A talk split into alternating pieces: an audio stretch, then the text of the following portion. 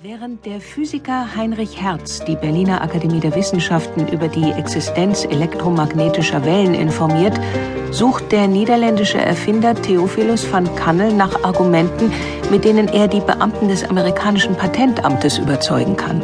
Und weil Geräuschlosigkeit, das Bannen des Wetters und akustische Isolation ihnen nicht auszureichen scheinen, fügt er zur Liste der Vorzüge seiner Erfindung noch hinzu, den Schutz von Angestellten in der Nähe von Türen vor tödlichen Erkältungskrankheiten.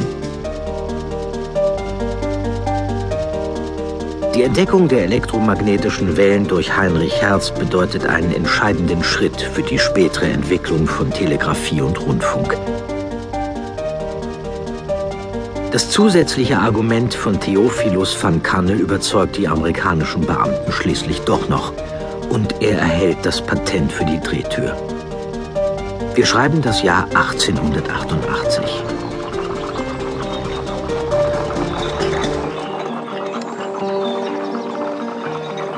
Während der britische Tierarzt John Boyd Dunlop sich vom Krach der Metallräder am Dreirad seines Sohnes so sehr gestört fühlt, dass er sie mit Gummischläuchen ummantelt, die er zusätzlich mit einer Luftpumpe aufbläst, malt in Südfrankreich der Niederländer Vincent van Gogh Bilder von Sonnenblumen. John Boyd Dunlop erkennt schnell, dass die luftgefüllten Reifen am Dreirad seines Sohnes mehr sind als das Abstellen einer lästigen Lärmquelle, meldet die Erfindung zum Patent an und gründet wenig später ein Reifenwerk. Vincent van Gogh hingegen findet für seine Bilder keine Käufer.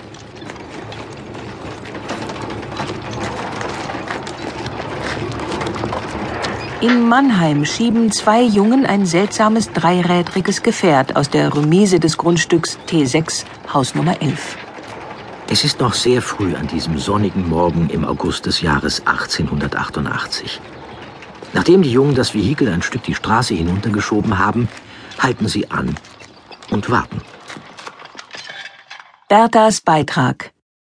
Die große Fahrt mit dem pferdelosen Wagen bin mit den Kindern zur Mutter gefahren.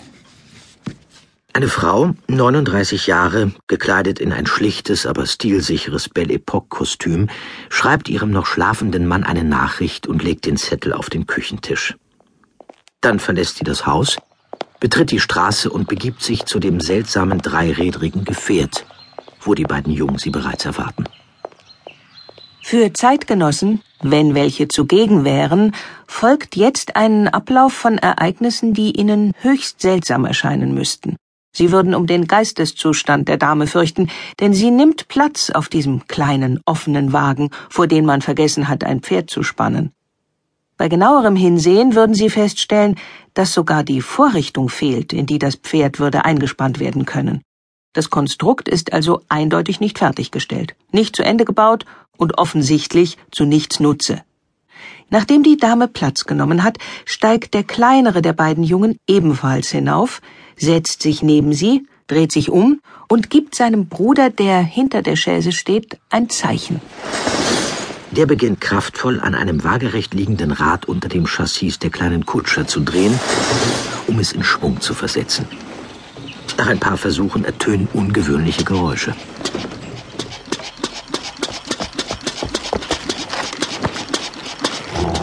Anschließend läuft er nach vorne, steigt ebenfalls hinauf, ergreift eine merkwürdig aussehende Kurbel, betätigt einen Hebel und Zeitgenossen würden jetzt, wenn welche zugegen wären, Zeuge eines historischen Augenblicks.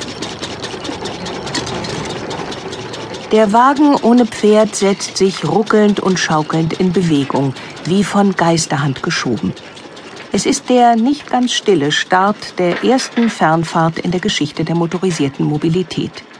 Bertha Benz ist mit ihren Söhnen Eugen und Richard aufgebrochen zu einer gut 100 Kilometer langen Reise von Mannheim nach Pforzheim.